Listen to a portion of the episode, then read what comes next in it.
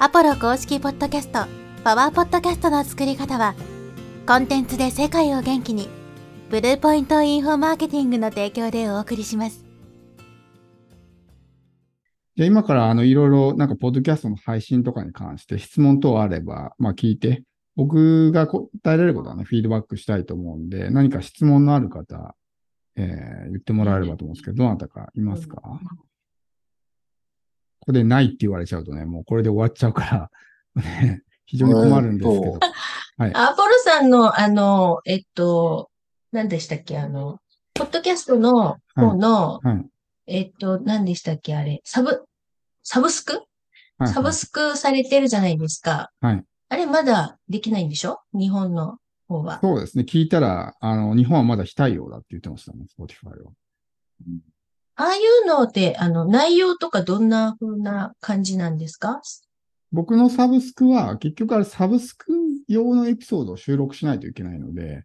あの、なんだろうな。売る前に収録しちゃうと、売れなかった時に労力が無駄になるんですね。例えばさ、今月のサブスクこれですって言っうて、誰も買わなかったら、その収録した分時間がもったいないわけじゃない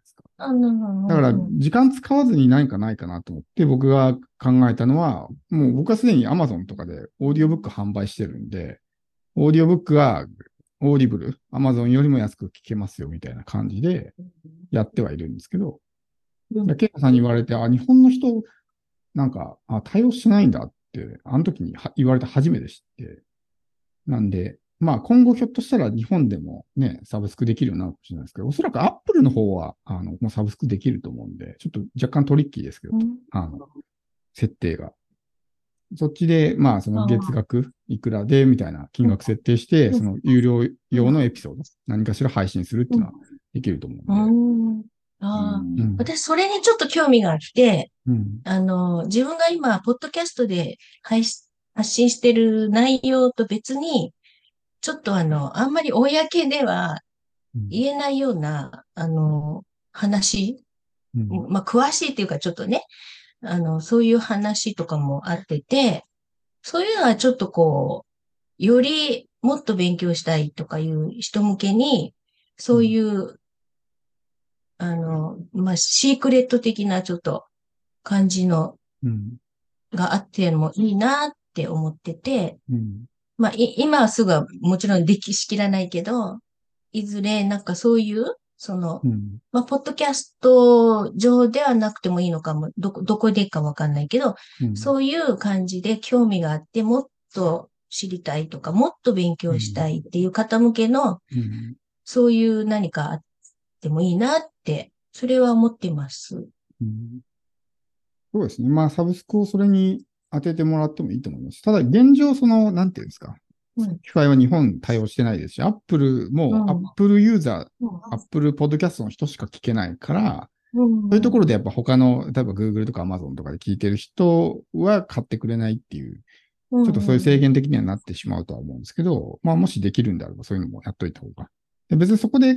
なんていうんですか、さっきのちょっと矛盾した話になりますけど、そこで収録したエピソードをまた別で売ることもできるんで、その Apple で例えばサブスク用に収録したエピソードがあって、仮にそれが売れなくても、じゃあ自分のブログとかでね、売るとか、メルマガとかで売るとか、なんかそういう別の場所で使い回しができたりとかするんで、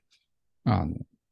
もしそういうの考えてるんであればやればいいと思いますし、あの、もしサブスクの設定が難しいんであれば、また別に自分で独自でそういう商品のページを作って売る。それをポッドキャストのリンクかなんかに貼って売るっていうのができるんで。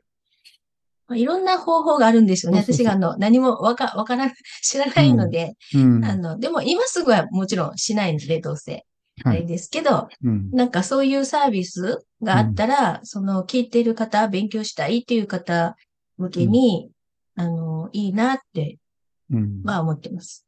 そうですね。先々。うんやっぱそれで、このね、有料の価値も出ると思うんで、まうんあ、あの、そういう形でマネタイズするのもいいと思いますね。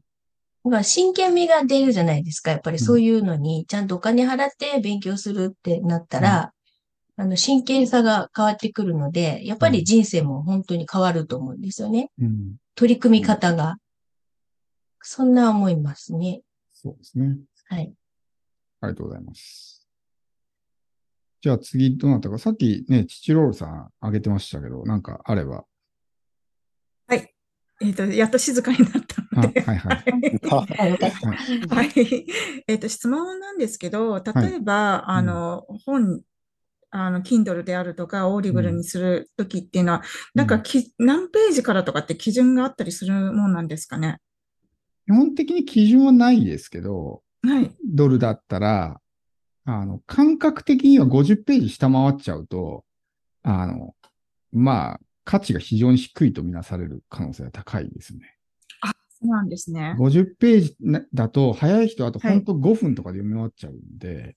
え、もう終わりみたいなそう。んですね。うん。だから、50いやページべ別に、なんていうんですか、絶対それ上回らないとダメっていうわけではないですけど、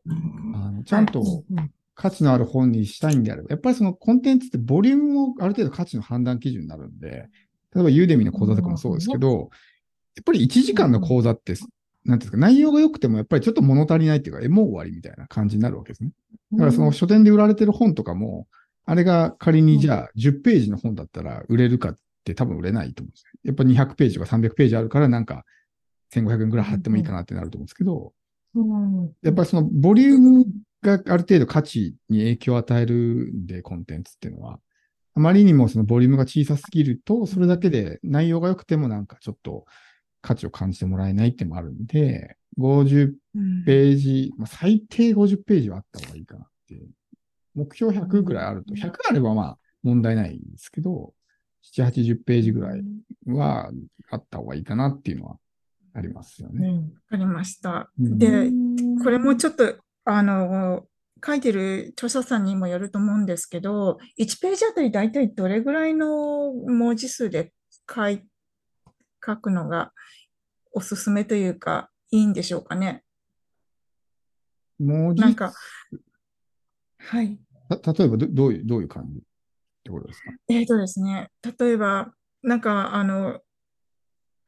人、ひあの、書いてる方にもよると思うんですけど、あの、ページの行間がすごくある方が多くて、うん。で、やっぱりブログだと2行以上だと、あの、詰めちゃうと2行以上書くと読みづらくなるから行間を開けて書きましょうみたいなルールがあったりするじゃないですか。はいで、やっぱりそのブログと同じ感覚でコピーして、うんコピーペーストして出してる方もいらっしゃるようでう、んやっぱ人それぞれうんなんですよね。あの、読ませていただくと。で、アポロさん的にはどういう、あの、Kindle コンテンツが、まあ、今50ページとおっしゃってましたけど、1ページあたりどれぐらいの文字数でっていうのは考えてうん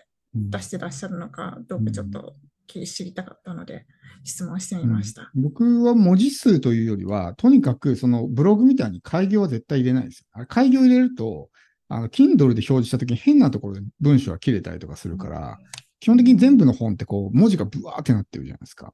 で、僕も最初こう、行間開けて出してた時あったんですけど、すっごいなんかスッカスカに見えるんですよね。その1ページあたりが。特にそのペーパーバッグとか、ああいう紙の本とかで出版した時に、もう文字がちっちゃいのにスペースが大量に空いてて、すごいスッカスカな本に見えるから、で特にそういう、なんていうんですか、本人に、まあ、悪気がある人もいるとは思うんですけど、ページ数稼ぎみたいな。要するに Kindle って読み放題でページ数に応じて印税が入ってくるから、ページ数を稼ぐためにやたら文字をでかくしたり、行間開けたり、変なところに開業入れて、本当になんか、これ絵本かなぐらいなんか文字が少ないみたいなのもあるんですね。そういうのってやっぱりなんか、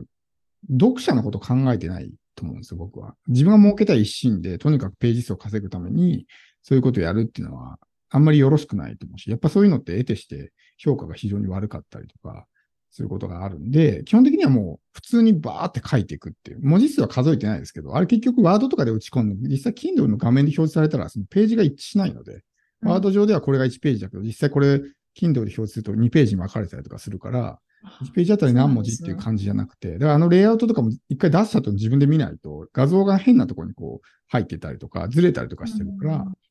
必ずしもそのワードならワードとか Google ドキュメントで自分がやったその原稿がそのまま反映されるわけではないので、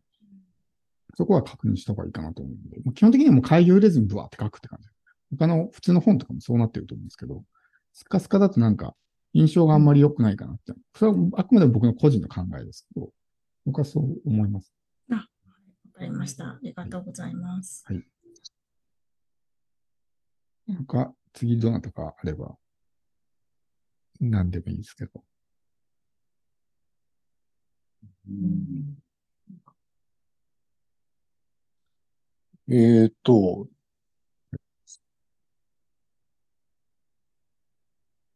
エピソードをうん30個ぐらいで別の番組にしたりしたらダメですかね。例えばですけど。はい。うん。なんていうんですか。今、とりあえず、例えば今100個ぐらい上げてるけど、うんそのうちの30個ぐらいをうん。こうまとめて別の番組にするとかっていうのもあり、あり、ありですかね。目的は何ですか？かける目的は。えーっと、目的は、うーん、あれ、そう言われると目的が何だろう。えーっと、あ、今あるのじゃなくて、でもですね、うん。あ、そうそう。ひあの、一つの番組をずーっと続けるのと、うん。例えば、あの30個ぐらいのエピソードで一つの番組にして、で、また次の30個で次の番組にしてって、そういうやり方もありなんかなって、この間ちょっと思ったんですけど。あ、チャンネルのことですか？うん、そうです、そうです。チャンネル。チャンネルを、もう、ちょっとずつ、まあ、まあ30じゃなくて50でもいいですけど、そういう上げ方だと、一つの番組を、例えばずーっと何百と増やしていくのとどっちがいいのかなって聞いてみたかったんですけど。もう目的とかテーマとか、ジャンルにもよるんですけど、基本的にその今の既存のやつを切り離してみたいな感じのスタンスでやると、リスナーが分散するわけですよ。要するにその、なんていうああ、なるほど。同じテーマについて発信してるチャンネルが2つになるから、リスナーがはい。結局一つにまとめとけばそこに集中するのに、わざわざ自分で分散させてしまって、必ずしも全員が全員を、両方の番組を聞くわけじゃないんですね。ってなると、単純にリスナーが各チャンネルでリスナーが減ってしまうみたいなことが起こるので、全然その属性が違うとか、ちょっとテーマが大きく離れるとかっていうものであれば分けてもいいとは思うんですけど、僕の場合だったらもう、ポッドキャストをやりたい人を集客したいから切り離したんですね。別にあれ切り離さなくてもメインチャンネルでもポッドキャストの発信としてたから、別にそのままでもよかったんですけど、より、なんですかね、うんポッドキャストやりたい人をターゲットにしたかったんで、切り離したんですけど、そうすると結局、手間も倍に増えるわけですよね。今まで発信1個だったのが2個やんないといけないから、手間も増えるし、なんならそれで、あれをやったことによって、リスナーが両方聞けないっていうことでね、どっちかしか聞いてくれなくなったりとかっていう可能性もあるわけですよ。だからそういうリスクもあるし、たださっきも言ってたみたいに30本とかで完結させるんだったら、あの、完結型のテーマみたいなのがあるんですね。例えば、なんだろうな、はいはいコピーライティング初心者講座みたいなチャンネルを作って、30本聞いたら、その、とりあえずゼロから一通りのコピーライティングのスキルが学べますよみたいな。うん。エピソードはいはい1からエピソード30で完結ですみたいな。うんそういうものであれば全然そのチャンネル分けて、それは単純に価値提供というか、コピーライティング講座みたいな、音声講座みたいなね、うんうん。作ってっていうのはありますね。だからそういうのは完結式でやってるようなチャンネルもありますけど、そうじゃない場合は集客がすごく難しくなると思うんで、であれば一箇所に集中した方が、そっちが、チャンネルがやっぱ強くなるんですよね。チャンネルを強くして育てていくっていうのはすごく大事なんで、分けちゃうと、そのパワーが分散しちゃうというかね、両方強くするのすごい大変だから、あの、テーマが大きく、大きくかけ離れるんであれば分けた方がいいですけど、属性が一緒だったらもうまとめといた方が、あの、いいかなとは思いますね。あ、最近なんかテーマがごちゃごちゃなってきたときにちょっと考えてみたんですよ。うん。これって、また別の番組にした方がいいのかなとか考えたんですけど、うん。たらもうこのままもう何も考えずに一本に絞ったままでいいですかね。うん。だからテーマで区切る場合もあれば、オーディエンスで区切る場合もあるんですね、リスナーで。だから、直人さんの場合だと、あの、はいテーマが例えばね、今だって起業家のマインドセットみたいなテーマで、そこに引き寄せの法則とかスピリチュアルが入ってくるから、切り離そうかなみたいな感じになってるわけじゃないですか。だけど、はいはいオーディエンスは多分ね、ほぼ一緒なんですよ。要するに起業したい人で、そういうスピリチュアル的なこととか、成功者とかも結局引き寄せの法則とかの話をしてるから、はい。リスナーは一緒なんですね、結局、ほぼほぼ。うんだからうん、完全に例えば自分がスピリチュアルの専門家で、スピリチュアルを教えていくっていうスタンスなんであれば、分けた方がいいですけど、そのう、ん。起業家のマインドセットとか、起業するため、成功するために必要なものの中に、その引き寄せの法則とか、スピリチュアルも含まれてるわけですよ。ってなると、はい。オーディエンスが共通してるから、別にそこでうん両方発信しちゃえばいいんですよ。うんうん。そしたらもう、あえて分ける必要ないですね。と思いますね、僕は。うん。うん、例えば僕がはい英会話のチャンネルとか始めるんだったら分けないと全然違うから、お客さん。ああ、そうですよね。うん。だけど、あの、僕がポッドキャストも正直切り離さなくてもよかったと思うんですよ、本来。別に、あの、メインチャンネルのリスナーの中にもポッドキャストをやってる人、やりたい人が含まれてるから、切り離さなくてもよかったんですけど、切り離した方がよりその、その人たちだけにリーチできるから分けたみたいな。で属性は近かったわけですね、メインチャンネルと。はい。近いですよね。うん。それをより特化して、そこだけを集客したかったから分けたみたいな感じですね。うん。うん、だから、はい。ユーザーが一緒なんだったら別に分けなくてもいいかなと思うん。そうですね。まあ、僕も言いたいことは一緒なんですよね、結局。う。うんそのスピリチュアル系によっても結局その知識を活かしてどういう心構えでいくかみたいな感じの発信したいので、やっぱりそしたらこのままうんやってみます。そうですね。がいいと思います。はい。はい。ありがとうございます。他なんかありますか？はい。じゃあ、メイさんどうぞ。えっと、あの、オーディオブックっていうようなものを、うんまあ、販売するにあたって、はいあの、その出す、出すところ、うん。そこによって、その BGM があるとダメとか、なんかいろんなまあ規定があると思うんですよ。はいでね、とりあえず今あるのを使いますっていうことはせずに、当然ゼロから作るっていうこと必須ですよね。そうです。ですよね。うん。だから、あの、なんていうんですか、話してる内容は一緒でも取り直す必要があるんで、ポッドキャストの音源をそのまま、丸々使い回しはできないので、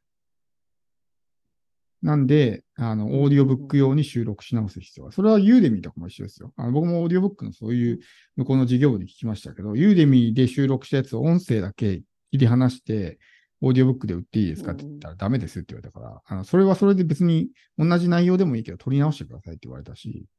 で BGM に関しては、あの、入れてもいいけど入れないことが一般的だし、入れない方が無難です。いろいろ著作権の問題とか関わってくるから、めんどくさいんで、あの、入れない方がいいですとは言ってましたよ。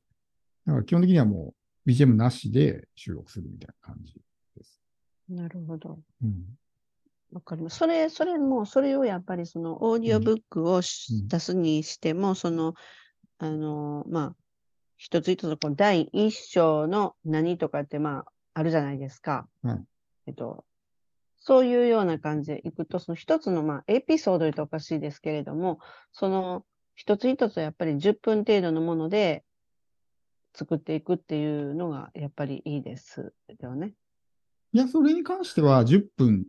とかじゃなくてもいいです。短いのだと本当2、3分のやつもあるし、要するにその一つの全体として作品になっていればいいんで、当然その、なんていうか、項目によっては長く説明しないといけないものもあるし、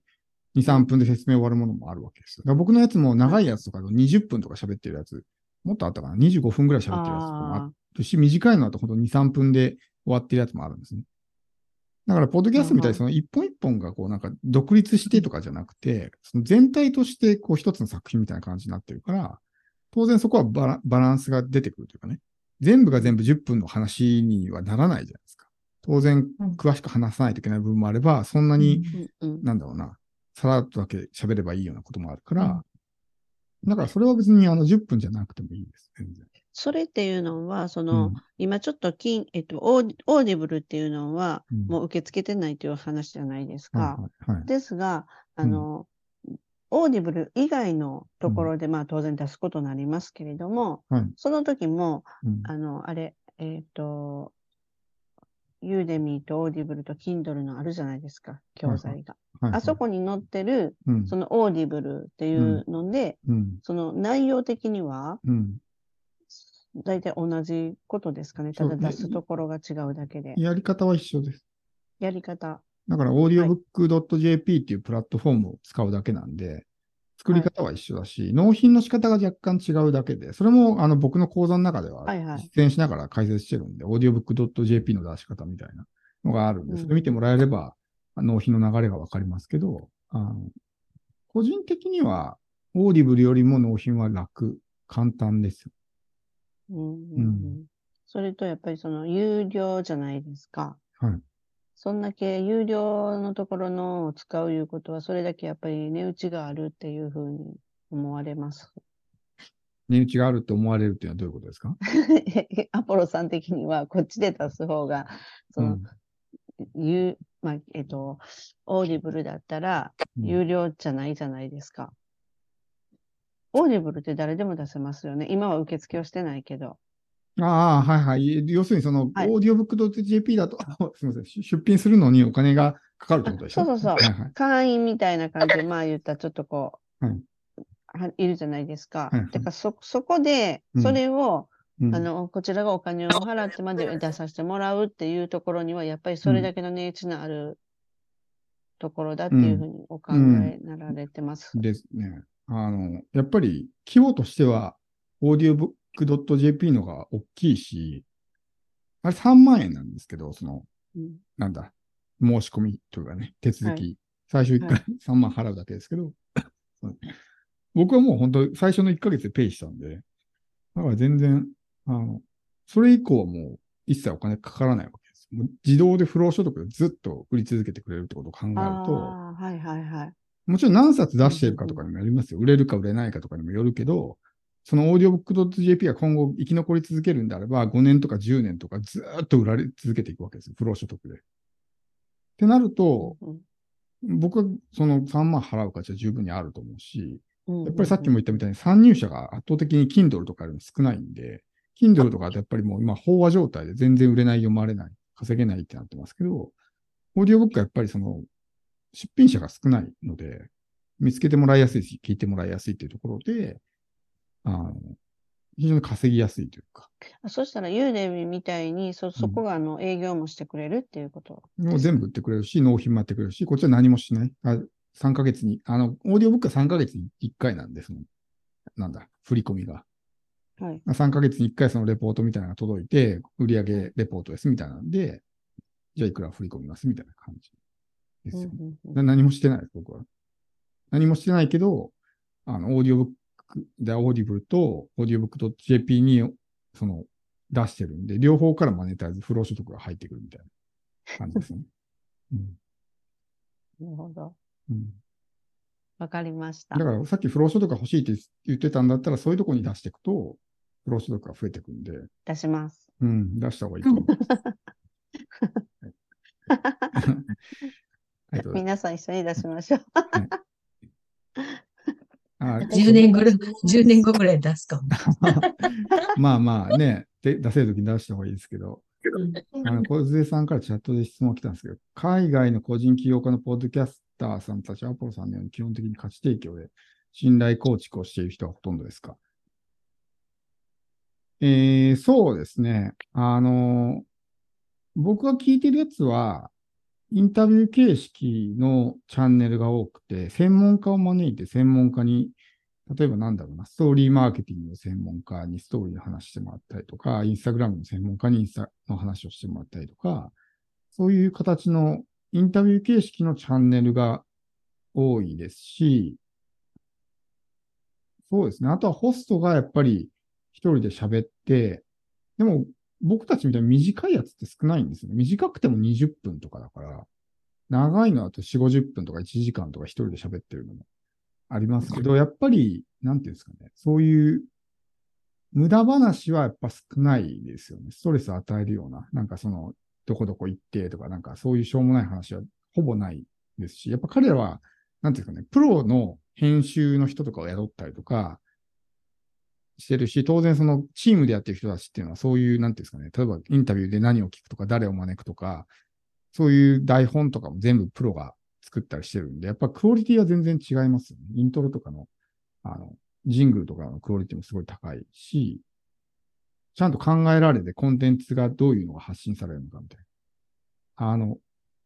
僕たちみたいに毎日とか2日に一遍とかじゃなくて、やっぱ週に1回とかっていうペースですよね。4、50分とかすごい長いやつを上げてるんで。でもやっぱり、そうですね。あの、売り込みしてる人はほとんど見ないかな。で、無駄話をしてる人も見てない。けど、たまにその、ホストが読んでる広告じゃないですけど、宣伝みたいなのが入って、何月何日、何時から、あの、無料のワークショップやりますみたいなのをちょっとこう、音声で流してたりとかはしますけど、基本はもう全部価値提供ですね。信頼構築みたいな感じ。それでやるとやっぱり興味を示して見に来るんですね。僕もやっぱ聞く側になった時に、なんかそのチャンネルがすごいと、その人の他のメディアを探しに行ったりとか、SNS やってないのかな、この人みたいな感じで見に行ったりするんで、やっぱポッドキャストはそれが起こるというか、ずっとこう、ね、同じチャンネルを聞き続けるっていう習慣があるんで、それが作れると集客しやすくなりますね。うん。っていう感じかなと思いますけど。あとは、なんか大丈夫ですか？あれば聞いときますけど。はい。じゃあなさそうなんで今日はこれぐらいにします。